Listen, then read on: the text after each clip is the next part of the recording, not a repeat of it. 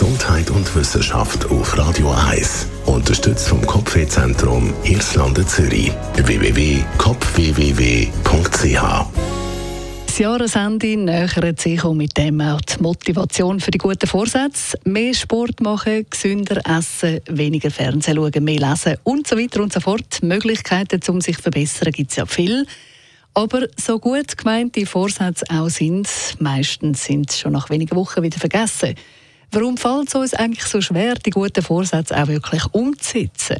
Das haben schon verschiedene Studien untersucht und dabei herausgefunden, dass ein Grund dafür ist, dass wir Menschen eben Gewohnheitstiere sind. Das Hirn will möglichst viel Energie sparen und wenn mal etwas eine Gewohnheit geworden ist, dann braucht es unglaublich viel Anstrengung, um die Gewohnheit wieder loszuwerden. Wie schafft man es also, die guten Vorsätze auch wirklich einzuhalten?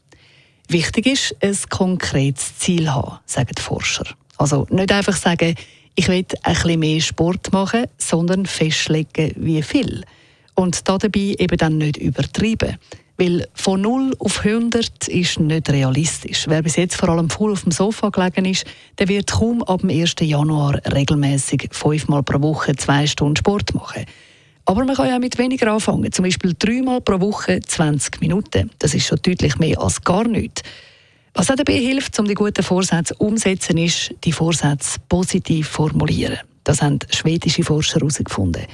Wer zum Beispiel abnehmen will, hat bessere Chancen auf Erfolg, wenn er sagt, ich esse in Zukunft jeden Tag Früchte und Gemüse. Als wenn man jetzt sagt, ich esse keine Süßigkeiten mehr. Oder wenn man jetzt äh, weniger Stress haben dann nicht sagen, ich will weniger gestresst sein, sondern ich mache Sachen, die mir dabei helfen, mich zu entspannen und dann eben festlegen, was genau und wie oft ich das mache. Und das hilft einem dann eben genau das Ziel umzusetzen. Etwas anfangen ist deutlich einfacher, als etwas aufzuhören. Also wenn es eine Möglichkeit gibt, um eine Gewohnheit ersetzen mit etwas Positivem, dann ist das die bessere Strategie, als einfach nur sagen, ich will in Zukunft nicht mehr das oder das machen. Und was auch noch gut ist, Eigenlob. Das hilft nämlich, an den guten Vorsätzen dran zu bleiben.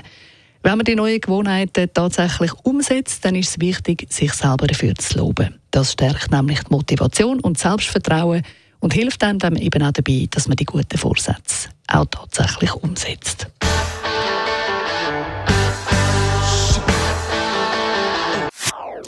Das ist ein Radio 1 Podcast. Mehr Informationen auf radio1.ch.